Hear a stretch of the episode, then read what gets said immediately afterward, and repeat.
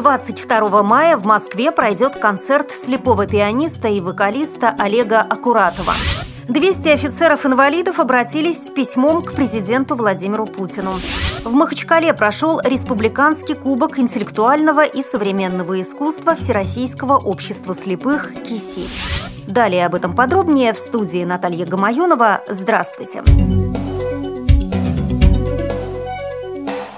Сегодня, 22 мая, в Москве в концертном зале имени Чайковского в рамках проекта фестиваля «Черешневый лес. Будущее джаза» пройдет концерт пианиста и вокалиста Олега Акуратова.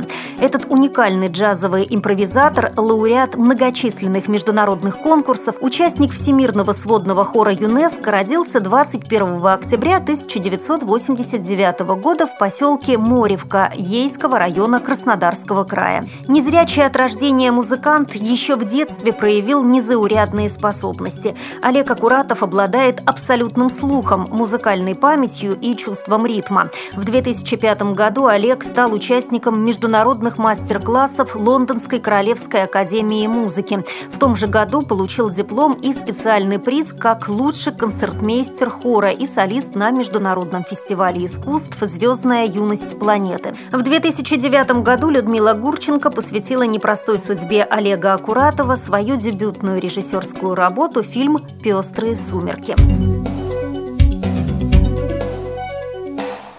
200 офицеров-инвалидов в письме президенту Российской Федерации просят его о срочном вмешательстве в ситуацию, которая сложилась вокруг выплат им страховых пособий, положенных по закону. Они сообщают, что инвалиды Минобороны не получают их в полном объеме. Представители официального страховщика Минобороны ЗАО «Макс» убеждены в законности своих действий, но офицеры отмечают именно несовершенство норм, ошибки при проведении реформ в армии и просчет расчеты при прогнозировании объема страховых выплат. Нас просто кидают, отказывают в выплатах и отправляют в суды, где процессы идут годами, и мы теряем там последнее здоровье, говорит 54-летний полковник Сергей Коваль, подписавший письмо президенту.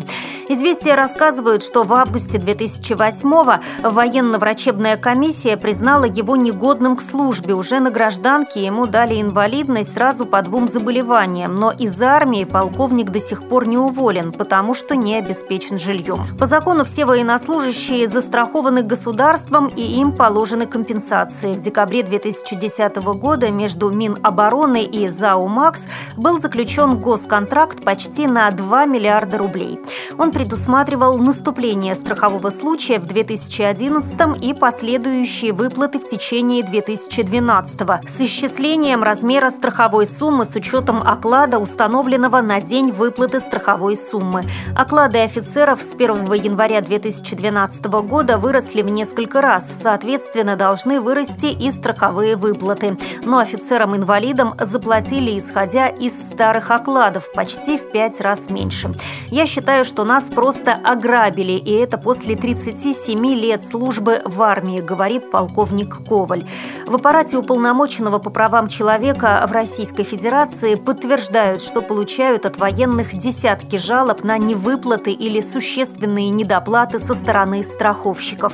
Страховая группа «Макс» занимает 8,1% совокупной доли рынка, но является практически монополистом по страхованию сотрудников госорганов, в том числе и сотрудников судебного департамента при Верховном суде Российской Федерации, прокуратуры, Следственного комитета России и других структур. В 2013 году Минобороны вновь заключила госконтракт с «Максом».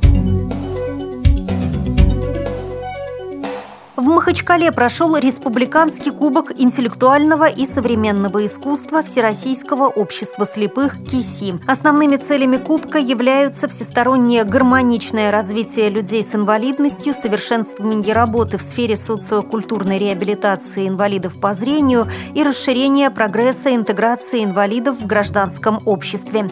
Организатором Кубка КИСИ является Дагестанская республиканская организация Всероссийского общества слепых.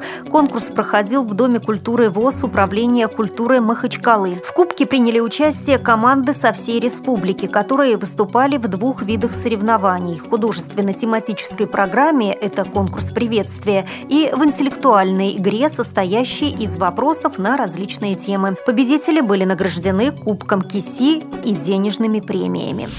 При подготовке выпуска использованы материалы службы информации «Радио ВОЗ» и материалы информационных агентств. Мы будем рады рассказать о новостях жизни незрячих и слабовидящих людей в вашем регионе. Пишите нам по адресу новости собака ру. Всего доброго и до встречи!